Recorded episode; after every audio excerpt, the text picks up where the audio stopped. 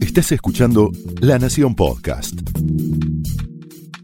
A continuación, Pablo Sirven explora el costado más personal de las figuras más importantes en Hablemos de otra cosa.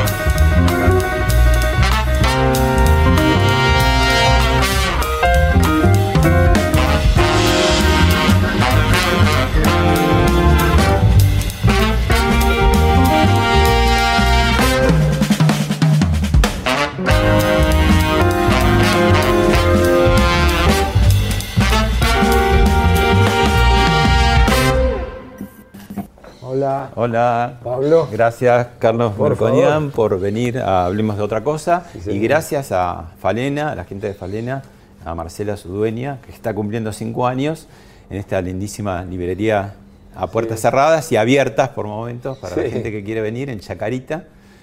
Y la primera pregunta que te quería hacer es, viendo tu Twitter, ¿no? Sí. Una de las referencias que pones vos es gran asador. Sí, sí. Es verdad. ¿Por, ¿por qué?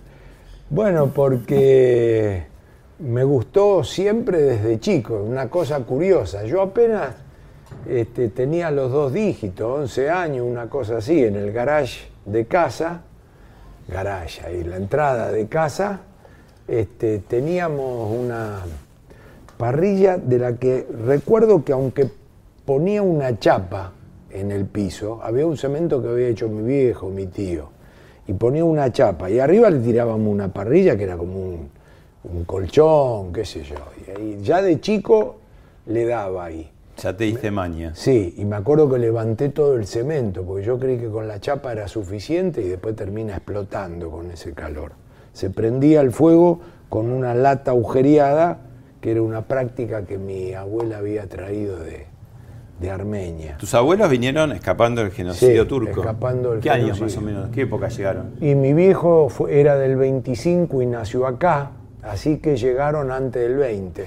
¿Y no progresaron mucho? ¿Sabes que te digo llegaron antes del 20? El documento de mi abuela, yo le miraba la fecha de nacimiento y ella me decía, me pusieron más o menos, Ah. porque era hecho acá. Se inventaban la fecha de Sí, nacimiento. y, y tus abuelos no, no progresaron mucho, porque vos siempre un poco charlaste que tuviste una infancia en Valentina Alsina Sí.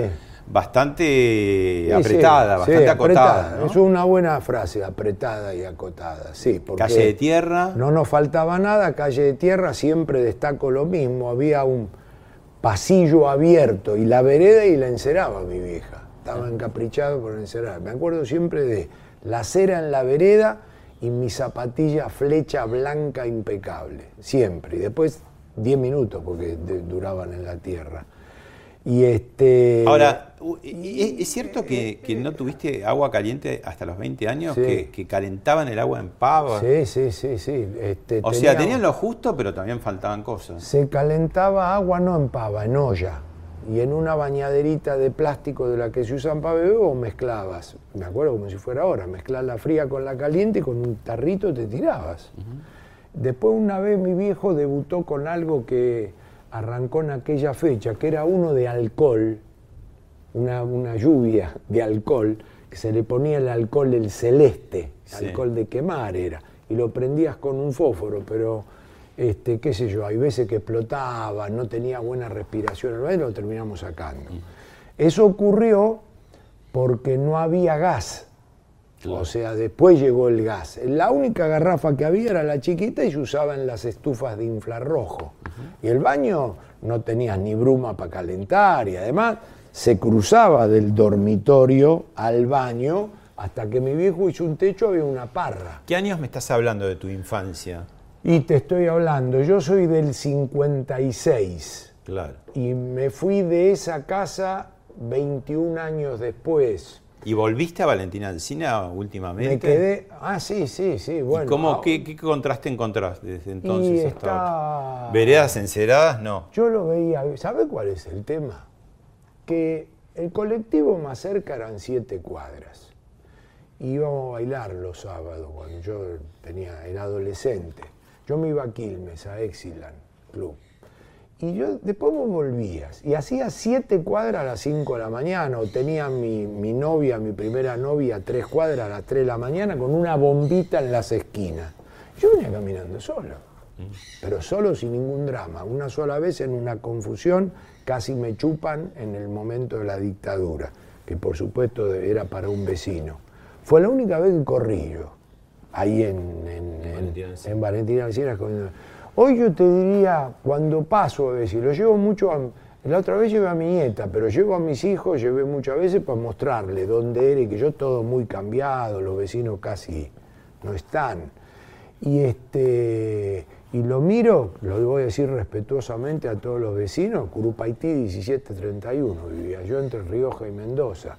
Y te digo, son lugares que se han venido a menos como en todos lados. Y Yo hace- lo recorrí mucho el conurbano, mucho, porque entrenaba pibes al fútbol, chiquito, a mi hijo entre ellos, era el campeonato policial por todo el conurbano bonaerense. Lo conozco mucho, nos hemos metido en cada lado y, este, y todo es muy venido Y para los acá. nuevos niñitos melconian de esta época seguramente asado no hacen. Eh, no, no. Comen. Comen y preguntan cuando hay. Yo vivo en un departamento en Palermo, pero este, le puse parrilla para que veas el nivel de fanatismo. Nadie lo cree, pero en un quinto piso he hecho cordero y lechón. Tiene un tiraje que para no matar a los vecinos, pero, pero sí comen, no, no hacen, no hacen. Y este, el, el que está dedicado a hacer, mi viejo no hacía y hacía yo. Este, y acá les hace el padre y ellos, ellos comen, pero es, es muy, muy lindo, muy lindo. muy. Bueno, ¿te parece A mí me que gusta además comer bien. Así Nos que- buscamos un lugar para sí, sentarnos señor, y conversar. conduzca usted, muy lindo este lugar, lo felicito también a, a los propietarios. Permiso. No, qué lindo.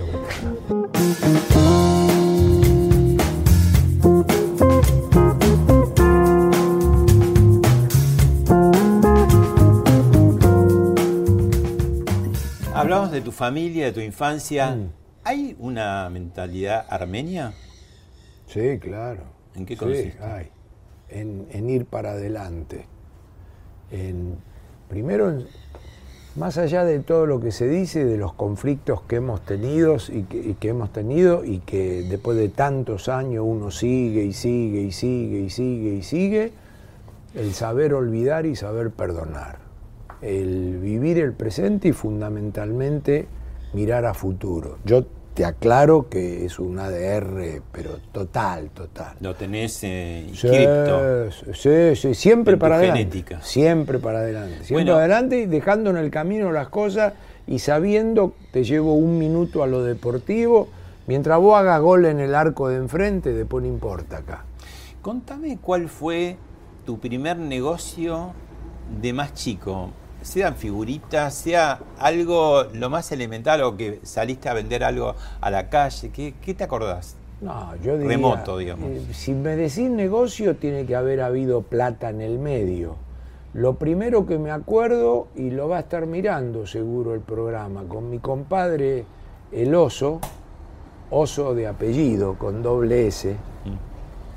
El domingo de Ramos íbamos a la escuela donde yo hice la primaria, en cerca de Cabildo y Mendoza, y hacíamos bendecir ramos, eso sí, levanto la mano derecha y juro que estaban bendecidos. Y lo íbamos a vender a la puerta de la iglesia de Pompeya. No. Este, Un negocio anual. El domingo era- de Ramos, Sí, yo era de escuela primaria, así Sí. que la edad justo no me acuerdo, pero chico. Sí. Este, el de Ramos era el de Pascua. Yo, yo estudié en un colegio parroquial, era la primaria, así que había que ir a misa y toda esa historia, que me generaba algún conflicto, porque nosotros no somos del catolicismo, yo no soy igual practicante, ni mucho menos.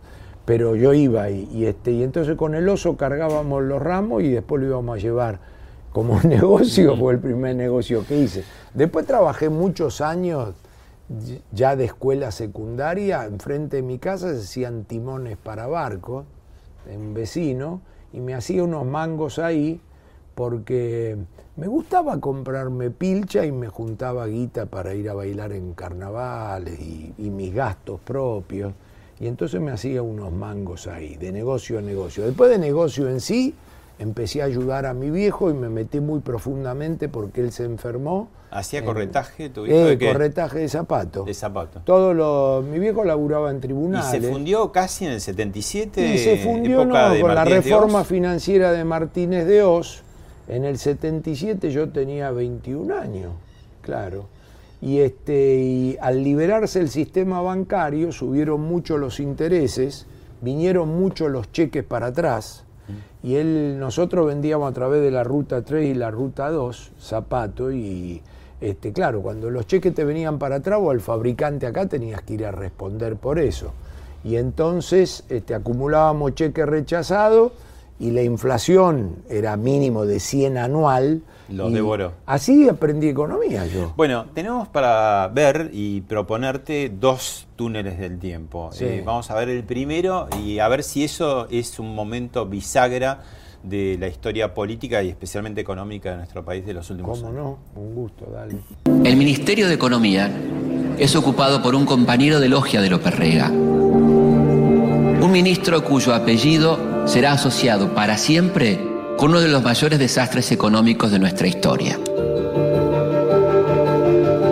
Buscando un sinceramiento de la economía, Celestino Rodrigo aumenta un 75% las tarifas de los servicios públicos, sube la nasta un 175% y devalúa la moneda un 100%. Así comienza el Rodrigazo. De un día para otro, los ahorros de años pierden su valor y la inflación es tal que se devora cualquier aumento salarial conseguido por los sindicatos. El 7 de julio de 1975, la CGT convoca un paro general de 48 horas. Es el primero que le hacen a un presidente peronista. ¿Es ahí donde empezó la debacle propiamente dicha? Digo, ya veníamos este, con algunos tropezones, pero esta no es un poco... Y yo te diría, en la Argentina decir es ahí es mucho, pero si miras una serie muy larga, hay una coincidencia en la profesión, por lo que muestra el, el dato largo, que el 74, 75, 75 es el golpe inflacionario, pero el 74 fue el, año de incubación y acumulación de esto, hay que decir todo. Lo que no podemos perder es la objetividad en el análisis. Por eso yo eh, intento siempre recordar todo. El 75, el Rodrigazo, es un punto de inflexión. Cualquier análisis económico dice, y no le erra por mucho, que el gran deterioro económico de Argentina empieza ahí. Justo es, mi pobre Rodrigo, ni, le tocó a él. le tocó a él, Justo es decir que esas cosas se incuban. Porque hasta ahí más o menos hablamos de una pobreza del 4%, claro, desocupación. Nunca hay homogeneidad para eso, porque yo he hecho series largas de pobreza y no llegás ahí. Pero era otra Argentina. Pero una sociedad mucho más razonable, con mucha más equidistancia. Entonces 75, pero es muy bueno para los chicos que están escuchando, para los grandes también, pero quiero decir, para la idea de que seamos objetivos. La frase contundente que queda acá es, sí Pablo, tenés razón.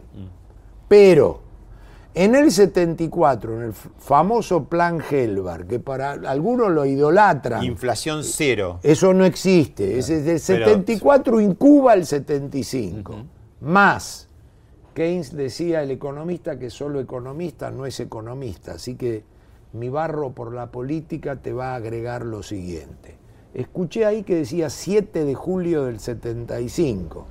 El primero de julio del 74 muere Perón. Claro. Entonces, el vacío de poder, la injerencia de López Rega, la inexistencia de la presidenta de aquel momento que era la vicepresidenta que había asumido.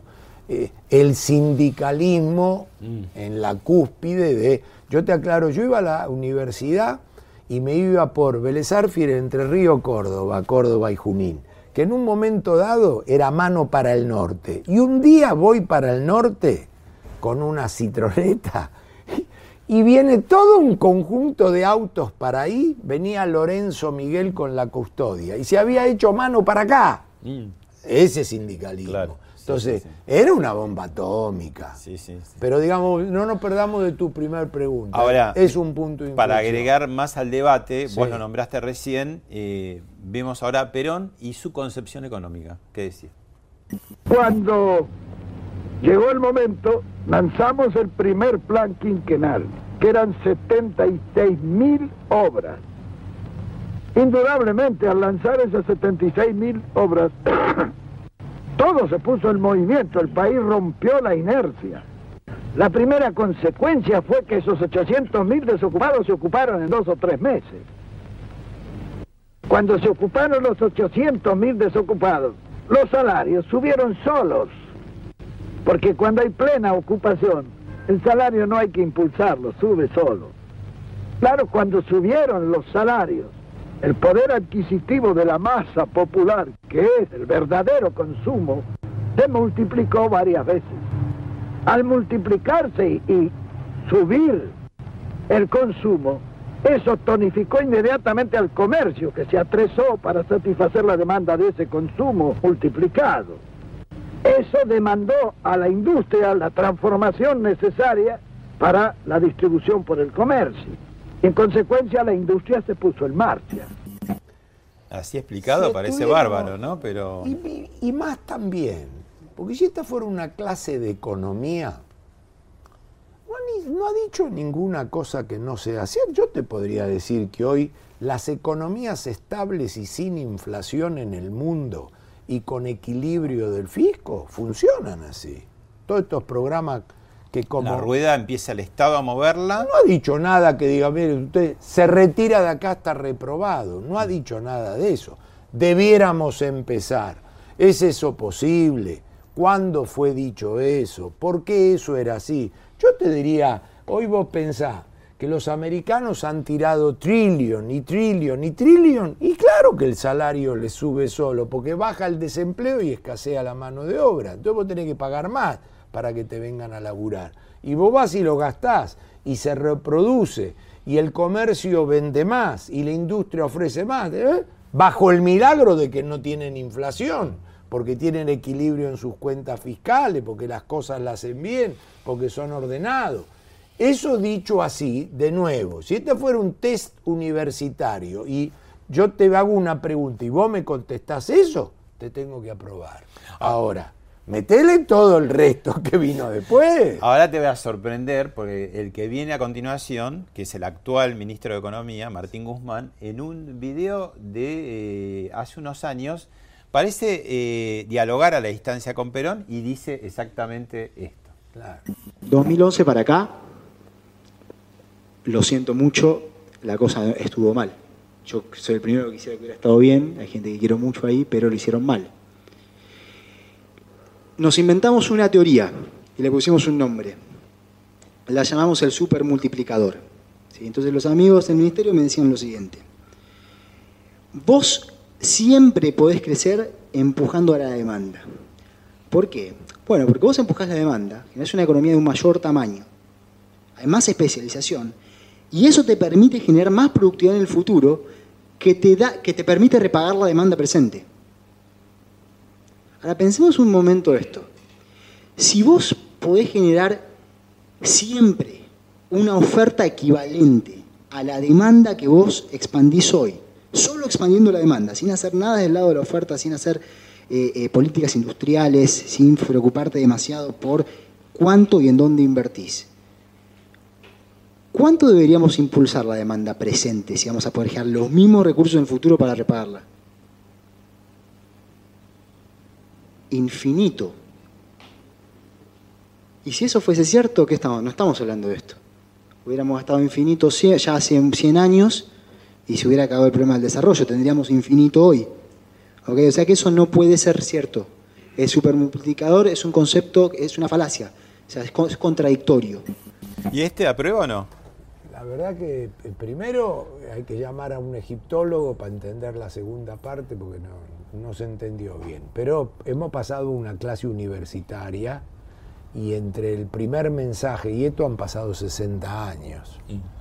Así que este no sé ni de cuándo es ese video, porque habla del 2011, si escuchara a Cristina se arma un quilombo. Claro, digo, o sea, él pone en duda toda esta cuestión sí, de... Sí, yo tengo mi diferencia hasta el 2011, porque el, el- el- el kirchnerismo, empezando con Néstor, recibió un regalo cualquiera quisiera ser ministro de- de detrás de San claro. Remes. No, los, más que los precios de las hojas, el ajuste de San Remes. Claro.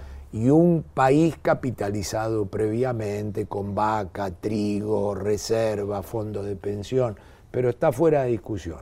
Realmente eh, creo que es un mensaje universitario, no, no, no tiene nada que ver esto con lo que me pasaste. Ahora, en una palabra, de aquello que decía Perón, a lo que eh, Guzmán, previo a ser ministro de Economía, desconfía, este anuncio de obras, ¿soluciona todo? Parecería que no, porque digo, No. varias veces hemos visto anuncio de obras y después la economía no Por se eso. vuelve virtuosa. primero, eh, es un fenómeno electoral. Recordá que en los fenómenos electorales hay hospitales que se inauguran tres veces, Sí. cosas que no se hacen y cosas que terminan haciéndose. Pero para generar un efecto multiplicador macro, como el que me mostraste de Perón de aquel momento, de nuevo, pasaron 60 años, este es un país que de aquel entonces a hoy tiene una inflación crónica, no tiene moneda y no tiene fuente de financiamiento. Entonces, todos esos efectos multiplicadores es un buen momento para ese video y para esta discusión. ¿Por qué? Porque el mundo estable está en eso que decía Perón. Devuelvo de, de nuevo. Los trillion que entre la Reserva Federal Americana y Biden. Ahí, ahí tenés el programa de infraestructura que le acaba de votar el Senado, donde estaban palo y palo con Biden para generar efectos multiplicadores y además de progreso. Vos sabés que la infraestructura tiene un rol fenomenal en el resto de los sectores. No es solamente una cuestión electoral y una cuestión destinada al salario o al efecto multiplicador. Vos necesitas puertos, necesitas rutas, necesitas turismo, necesitas un montón de cosas. Sus efectos multiplicadores son muy nobles y es cierto, para un país que tiene moneda no tiene inflación y tiene los recursos. Si no es, yo hoy quiero ser el 9 del Paris Saint Germain, yo, yo. ¿Por qué no me dejan? ¿Por qué son tan injustos y no me dejan ser el 9 del Paris Saint Germain? Bueno, porque no tengo las condiciones para hacerlo. La única diferencia que tengo con Messi es que él sí tiene y yo no tengo, mirá vos. ¿Por qué somos uno de los pocos países en el mundo en tener eh, tan persistente el proceso de inflación? El ministro Guzmán hasta hace muy poco se aferraba todavía al 29% de Sí. inflación anual para 2021, Bueno, que ya, porque- ya lo tenemos, ¿no? Porque claro, Adentro. porque erradicarla no es sin costos, eh, luego se convierte en virtuoso, te aclaro. ¿eh? Este es un debate que hay que dar, porque eliminar la inflación a posteriori es, un es una cuestión virtuosa. Eso se puede hacer cuando no tenés inflación, cuando tenés financiamiento. Pero acá el financiamiento y la deuda, el financiamiento y la deuda, ya que está de moda, de gobiernos que se fueron, del que se fue y de este, que se está endeudando hasta la maceta en pesos y tiene como contracara la inflación, es que la usan para el agujero fiscal. La usan para gasto que no es el, el- el de infraestructura. Te licúa el gasto público, la Claro, inflación, ¿no? Pero, que- Pero te hace bolsa los bolsillos. Sí, te hace bo- es demonio y ángel simultáneamente. Pero ¿qué ocurre? Eh, lo que hay que entender de ese virtuosismo es que tiene que haber una decisión política de bajar la inflación. No es una tarea del economista. El economista hace su aporte técnico ahí. Pero la decisión es de carácter político y se transforma luego en un elemento virtuoso cuando la gente vuelve a su... La gente va o no a su moneda, acorde esa moneda se deprecie o no. Si compras siempre los mismos libros, mantener tu moneda, vos te quedás con tu moneda. Pero si compra cada vez menos libros, vos decís, che, no hay una moneda en el mundo que teniéndolo allá en mi bolsillo me permita comprar siempre los mismos libros. Sí hay, y es la que tiene el pueblo argentino para ahorrar lamentablemente. Entonces, eh, de nuevo, ¿a dónde vamos con esto? Eh, la el, primero que tiene que entender, el primero que tiene que entender para eh, encontrar el virtuosismo que tiene tener moneda, no inflación y fuente de financiamiento, no para cosas raras, sino para este tipo de cosas, es el político y la clase que más sufre no poder huir de ese peso, que es la clase asalariada, la que vive su sueldo y demás. Por eso es una batalla que hay que seguir dándola. ¿Sabes qué tiene de bueno esto que has mostrado? Que no es un milagro, pero que cuando vos tenés moneda, no hay inflación y tenés fuente de financiamiento, voy a decir una exageración, no corresponde, lo aclaro, pero lo digo para generar la inquietud. Todo se puede. Todo se puede. Se puede hacer, se puede tener más empleo, se puede ganar más, se puede. Pero para eso vos tenés que tener moneda, no tenés que tener inflación. Tu moneda tiene que valer siempre lo mismo. Y para eso vos no tenés que tener exceso de gasto sobre recursos, mucho menos los recursos, acogotando al sector privado o emitiendo moneda.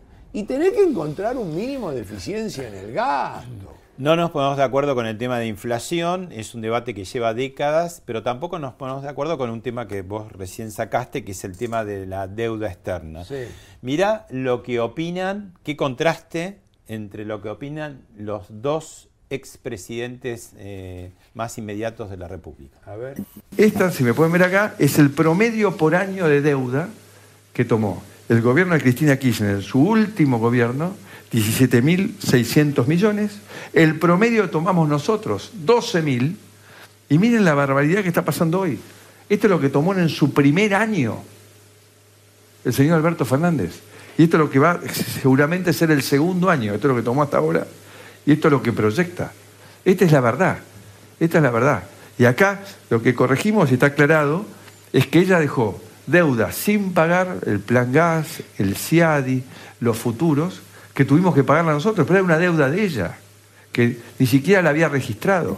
Y llegamos al 2015 después de tres gestiones de gobiernos con el nivel de endeuda, el fondo no estaba más, y llegamos con el nivel de endeudamiento más bajo de la historia. ¿Saben quién lo dijo? No yo. Lo dijo un ministro del gobierno que vino después. ¿Quién dice la verdad? Porque dicen exactamente lo contrario, uno a otro. Me preguntaste cuál era la característica básica de la colectividad. Armenia. Y te dije mirar para adelante. Voy a hacer así con el video. Así. Así. Porque em, tengo que mirar esos gráficos. Te, te podría contestar conceptualmente todo, todo, todo, absolutamente todo. Te juro que podría, no es pedante, te lo podría contestar todo. ¿Sabes por qué? Porque 24 por 7 nos dedicamos a esto. Y yo cuando opino de economía, eh, el afecto lo dejo de lado. Así que opino con objetividad porque a mí la gente me cree por eso. Ahora, ¿sabes lo que ninguno de los dos dice? Es que las deudas se toman por lo que estuvimos hablando acá. ¿Por qué tomás deuda? Tomo deuda porque tengo un agujero. Debes de antes y tenés que llenar, tenés que tapar. Y de, ahora, y de flujo de ahora, porque debo de antes es lo que eh, el presidente Macri dice la herencia. La presidente em, Cristina Fernández eh, dice que entregó sin deuda. Que entregó sin deuda, endeudó a todo el sector público. es una falacia el desendeudamiento kirchnerista. Falacia total, lo discuto con cualquiera. Perdóname, Alberto Fernández dice que si hay algo de que él no tiene que disculparse es de tomar deuda. Claro. ¿No tomó 34 mil millones Por- ya por que eso, va del por eso, gobierno? ha, ha tomado deuda que traspasada a dólares en pesos, porque no tiene financiamiento. Es como que te digo, che, comiste un montón de ravioles. No, si no hay ravioles. No hay ravioles. Mentís porque no hay ravioles. ¿Quién le va a prestar en dólar a Argentina? Es todo endeudamiento en peso, maquinita e inflación. Pero permitime. ¿Sabe por qué? ¿Sabe por qué? Porque la apatía que tiene la gente, el descreimiento, la desconfianza, la desafección, todo, todo lo que tiene es que está podrida de eso. Entonces, ¿cuál es el elemento contundente de eso? Porque la gente dice, ya está, no me explique más. El elemento contundente de eso es que los gastos ineficientes, totales, lo que tenés, superan a los ingresos. La manera de financiarlo es maquinita, como lo hace este gobierno ahora, o en su momento, como lo hizo el anterior, tomando deuda en dólares. Ambos dos están mal. Entonces, ambos dos están mal, porque lo que hay que explicarle a la gente es que mientras no encuentre un equilibrio, no del pasado, del presente y del futuro, alguien lo va a tener que financiar. O lo financiás con dólares y algún día no lo pagás más, o lo financiás con emisión de moneda como hace este gobierno y lo pagás con inflación. ¿No ves que la inflación es 50 y no baja? Estamos en la anécdota de que si es 4, si es 2,9, si es 29. Hace cuatro años es 50. Entonces, de nuevo, permitime, con el respeto, porque son dos presidentes, pero quiero decir, vayamos a, a tomar el toro por las astas. Más allá de que si fui, que me lo dejaste, que no, que en dólares, que el Fondo Monetario y lo demás. Hay que entender que milagro no hay. El problema es el agujero.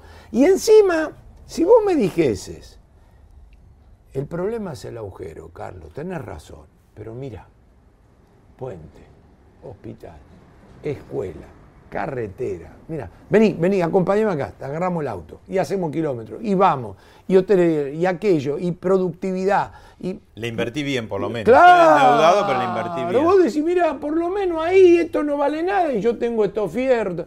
Ni eso, ni eso. Ahora, vos haces así. Todo a la alcantarilla. Vos haces así, Sí. ¿no? Eh, fíjate que el oficialismo viene perdiendo todas las legislativas, ¿no? Sí. 2009, 2013, 2017. Y se enfrenta con una nueva legislativa por primera vez con un 50% de inflación. ¿Vos pensás que los votantes hacen así a ese detalle, entre comillas? No, tiene un desafío. Yo si fuera oficialista te diría, te faltó decir 2011 y 2019, que no eran de término medio, pero la gente optó por mí.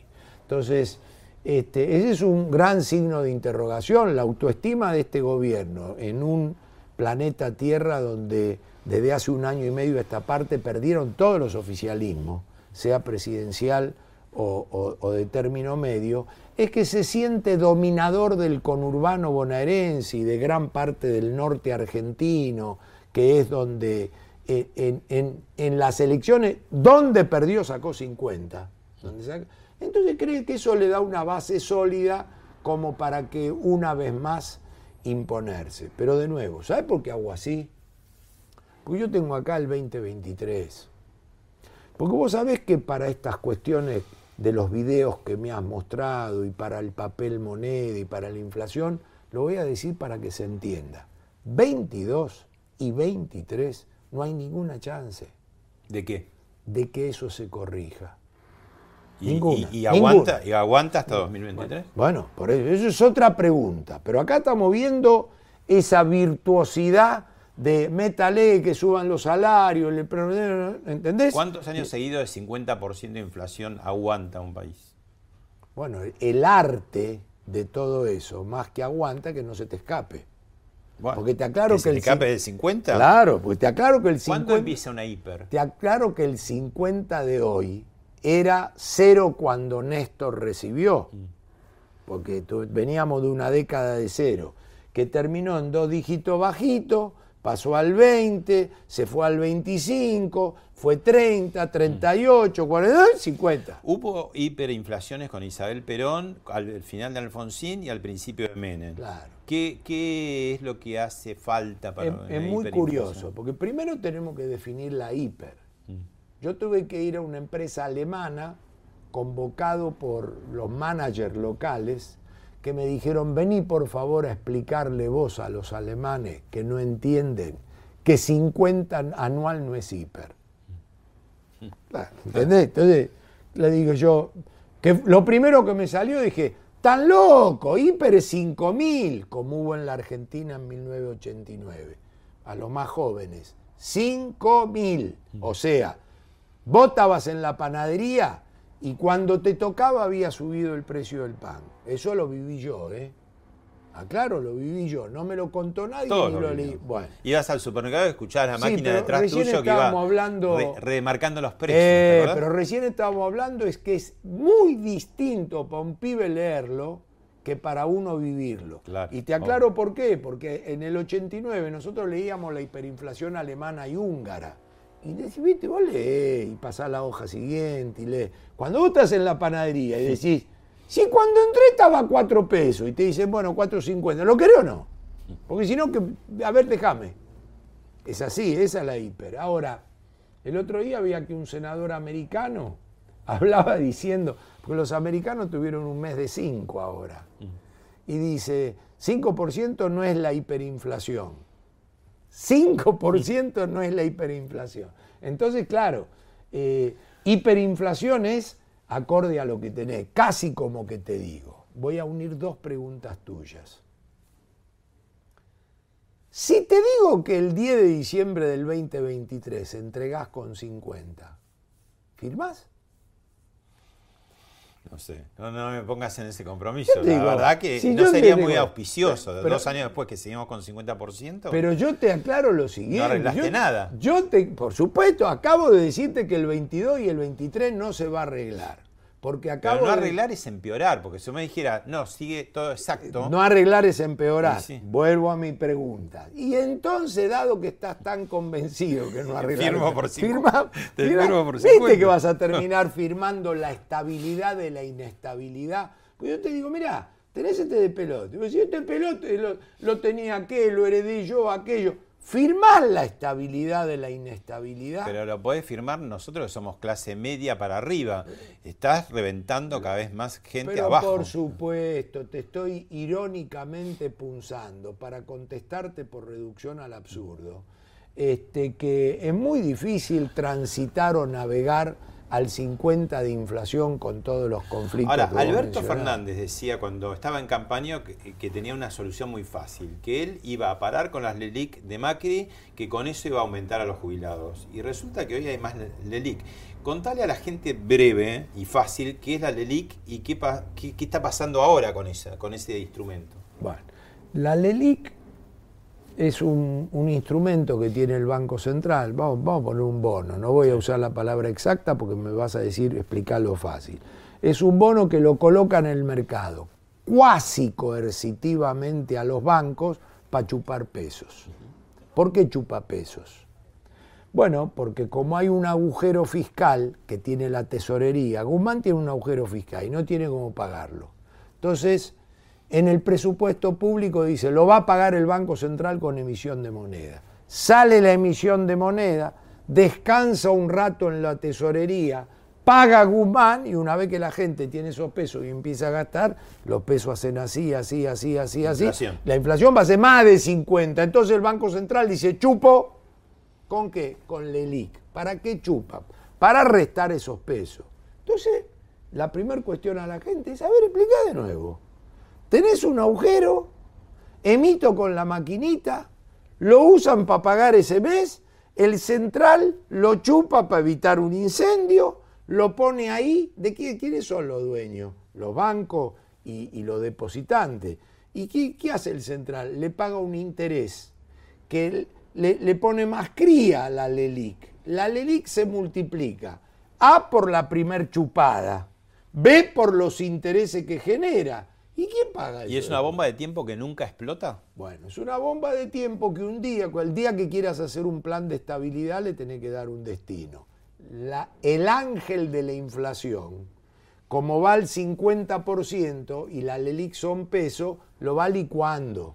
De la misma manera, manera se, se le está licuando al propietario de la LELIC, que es el banquero el depositante, porque le pagan un, un interés de 38 y la inflación No hay 50. magia, alguien siempre No tiene que pagar. magia, alguien no siempre magia. paga. Entonces, ¿por qué dice Alberto? Y Alberto Fernández dice, porque era candidato y todo, que hasta ayer también decía. Por eso, acá hay un tema, hay un mensaje para la política. Hay un mensaje. La política necesita en el medio profesionalizar al management del sector público. ¿Sabes por qué? Porque te digo, uno más uno es dos. Ahora andá y hace lo que querés. Andá y decir lo que querés, pero uno más uno es dos. Carlos, pasó por, hablemos de otra cosa, tu colega, el profe Juan Carlos de Pablo, y dijo esto. Si vos sos economista, vos tenés que estar preparado para que nadie te quiera. Es un papel te- odioso. Una cosa, pero terrible. Ahora, yo me di cuenta. ¿Por que- qué? ¿Sos portador de malas noticias? Pero siempre, pero los profesionales. Yo le digo a la gente, ¿cuándo fue la última vez que un de- dentista te dio una buena noticia? Nunca. Los médicos nunca. Los profesionales nunca tenemos buena noticia, porque vos vas cuando no das más. Acá viene a mi oficina el tipo que se está por fundir. Eh, vos vas al médico cuando ya te duele, o, ¿entendés? Entonces lo que uno tiene que entender es que más allá de sus valores personales, uno tiene que hacer su trabajo profesional. Vos fíjate lo que está pasando ahora con el coronavirus.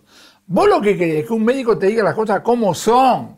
Y vos le decís, pero doctor, ¿no estaría fantástico ya tener la vacuna? Magán-?" Sí, pero ¿sabe qué? No. Los economistas no son un poco como, como los adivinos que deberían ser millonarios, porque digamos, si tienen No, la justa, no. sabés dónde Primero- tenés que invertir. Primero que no, no, no, no tenemos la justa ni invertir. Y segundo, voy a tomar lo único que quiero corregir parcialmente del maestro. Es este las empresas no vienen cuando se están por fundir. Porque vos al médico depende, y este es un cambio cultural. Si tiene razón Juan Carlos, entonces tenemos que ir a un cambio cultural. Vos al médico en determinado momento, y lo aprendés más de grande, porque cuando sos pibe no, va por prevención. Prevención. Y la prevención, la prevención, es aún hasta para los que tienen salud. Bien, eso es prevención. Por eso, la prevención y el tener técnica y profesional en esto es permanente. Vos no podés ir al médico cuando tenés 50 de inflación. Vos cuando tenés 3 anual de inflación, también tenés que tener política preventiva. No podés ir al médico cuando tenés 50. Es el único tema en el cual este, quiero, quiero hacer hincapié. Ahora, déjame que te diga lo siguiente. Y este es otro debate también de carácter cultural. Por eso digo yo, como tocamos fondo, como tocamos fondo, para mí, pensando en el 2023, hay que dar varias batallas culturales. Es lo mismo que pensar que si sos padre y pones límites, tus hijos te putean. Yo creo que te pueden putear en el momento, pero, pero doble contra sencillo. En la mayoría de los casos, tus hijos te agradecen después, como yo agradezco a mi viejo. Es casi como que cuando nos juntamos con lo de la secundaria, que todavía hoy nos juntamos, imagínate, yo me recibí de la secundaria en el 75 y nos seguimos viendo. Todavía recordamos con el profesor con el cual jodíamos, pero también te acordás, y muy bien, del que te enseñó, y muy bien del que te enseñó. Y lo mismo vale para la universidad. Vos en la universidad te acordás de los tipos que eran muy exigentes y que te daban muy buena bibliografía y que te obligaban. Y te digo, la puteada más chica era andala y, y- y eran imposibles y hasta tirabas materia con otro tipo para que no te toque ese turro. Sin embargo, Cuando cuando después años. sos algo en la vida, decís, mi viejo tal cosa, aquel profe el otro. Entonces, ¿querés que te diga? Te tocó ese rol, te tocó ese rol. Pero el cambio cultural es, no voy a decir este nos cuida, porque yo en el sentido de la vida soy un ultraliberal. Así que no es este nos cuida. Pero estas cuestiones mínimas de carácter preventivo, resolutivo, alguien a cargo tiene que estar. Y entonces hay una pirámide, es el presidente, son sus ministros, ¿eh? siempre dentro de la constitución, de la institución, de la libertad, de la honestidad, pero digamos, son patrones básicos. Carlos, te invito a ver ahora dos momentos muy importantes de tu vida. Ah, mierda, a ver. Quiero decirle a los clientes del banco que queremos un Banco Nación como vehículo igualador de oportunidades. Queremos favorecer el acceso al crédito de todos los sectores productivos que hoy no obtienen ningún tipo de financiamiento o que lo obtienen pero corto y caro. Carlos Melconian dejó la presidencia del banco y lo novedoso es que se fue ovacionado por gran parte de los empleados del banco.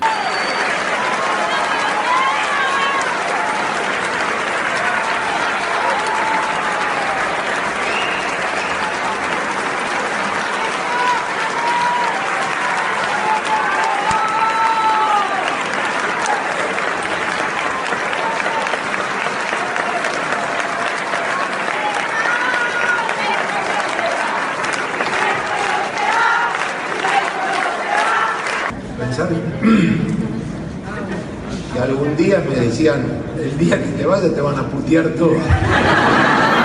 ¿Y qué pasó entre medio? ¿Qué fue? ¿Un año? ¿Un año y pico? Un año fue. Brevemente, digamos. Y entramos, entramos como estaba semiacéfalo, a mí me tocó entrar el 23 de diciembre del 16 y me echaron el 19 de enero del 17. Todavía ahora estoy hablando y se me ponen los ojos y tengo un cosquilleo. ¿Qué sé yo? Hubo un amor, no nada hubo un amor a primera vista, no fue muy bien. El discurso ese que estaba dando, vos sabés que yo entré, siempre tuve admiración por Carlo Pellegrini, es mi ídolo, digamos. Y entré y pedí la carta orgánica. Y leí la carta orgánica y dije, esto voy a decir, si está todo escrito. Y leí la carta orgánica en el discurso. Le puse una introducción, un final, y en el medio metí la carta orgánica. Me trajeron los discursos. Y dije, no, no, no, voy a decir esto. Y nos ceñimos a esto, a eso. ¿Y por qué te echaron? Y eso hay que, no importa, hay que preguntarle al, presidente y a sus colaboradores, pero ya está. ¿Te decepcionó Macri? No, no, yo creo que los presidentes, qué sé yo, tienen que poner, sacar, haya ellos, haya ellos.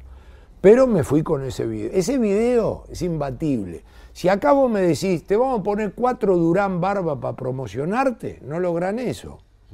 No logran, todo coacheado, no logran eso. Yo no hice nada.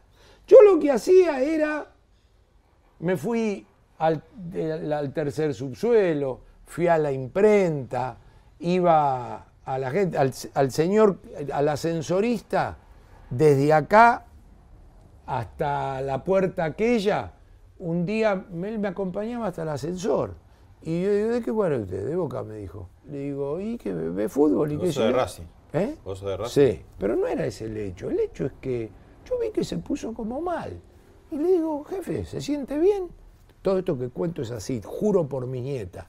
Me dice, es el primer presidente del banco que desde la puerta hasta el ascensor me habló. Por supuesto, además cumplimos con la tarea de cuidar la plata del banco más importante del sistema financiero argentino, Banco Nación. que es el Banco Nación. Y le multiplicábamos los panes, porque cuando la plata es mía, si hago cagada,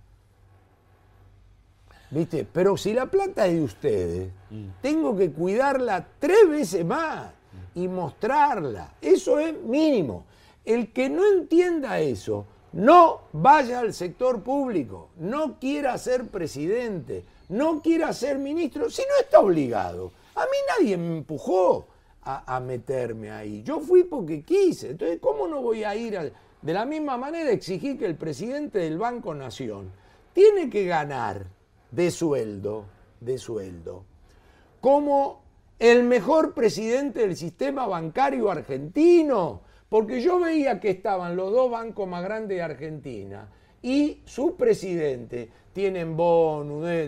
Y no sé si ganaban lo que ganaba el Banco Nación. Entonces, no pueden ir o los millonarios o los chorros al sector público. No puede ocurrir eso. Entonces dice, no, rebajate el sueldo. Hacer, no, la gente te va a matar. Mentira, explíquenle a la gente esto. Explíquenle a la gente. Vos me tenés que crucificar si yo meto la mano en la lata. Ahí no hay joda. Pero me tenés que remunerar para que yo te tenga al día y, pasándote mensaje de con tu plata se hizo esto, el crédito volvió, se multiplicaron las tarjetas de crédito, se hicieron negocios, todo lo que tiene que hacer un banco. Y no ponerlo para el fomento, entregarle a gente que se comió cada pomo fenomenales. Pero bueno, qué sé yo.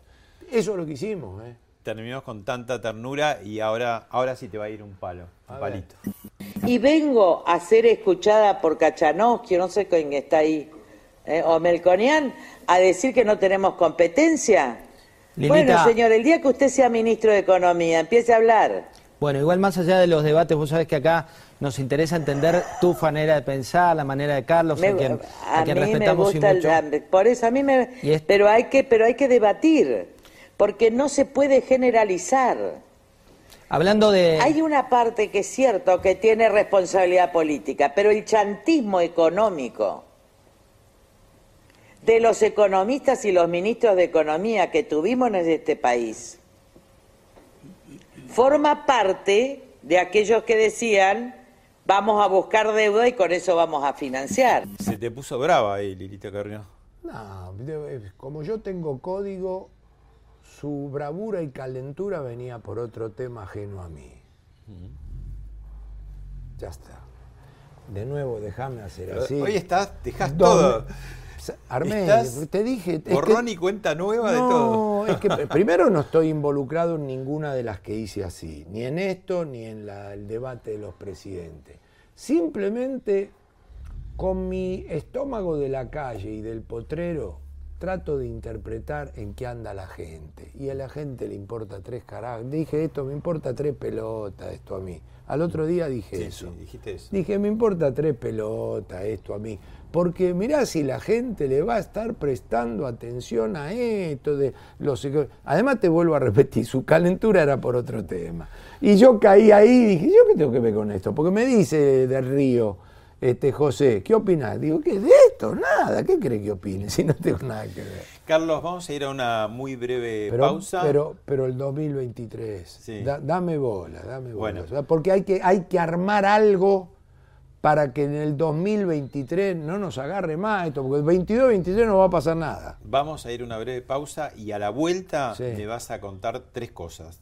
Tarifas, dólar y en qué invertir. En qué invertir según en qué nivel social estás. Sí. Ya volvemos.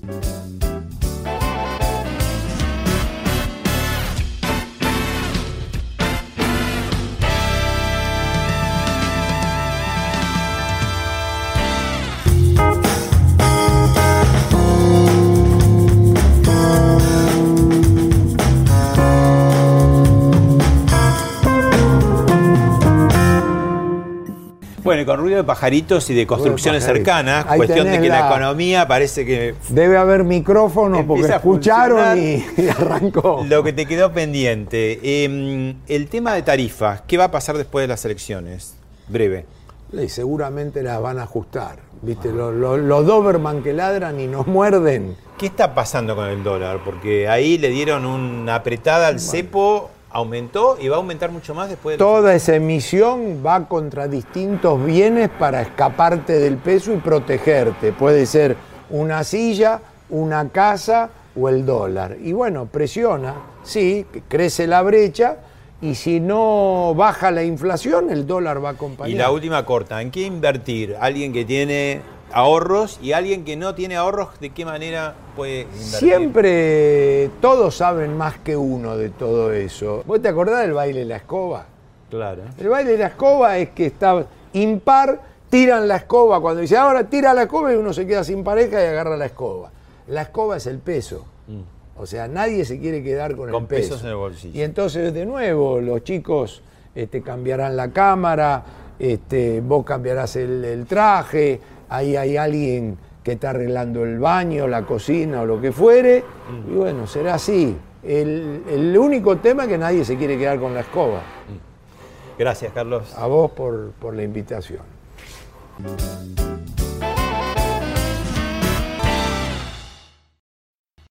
Esto fue Hablemos de otra cosa con Pablo Sirven, un podcast exclusivo de la Nación. Escucha todos los programas de La Nación Podcast en www.lanacion.com.ar. Suscríbete para no perderte ningún episodio. Estamos en Spotify, Apple Podcast, Google Podcast y en tu reproductor de podcast favorito. Seguí escuchando La Nación Podcast.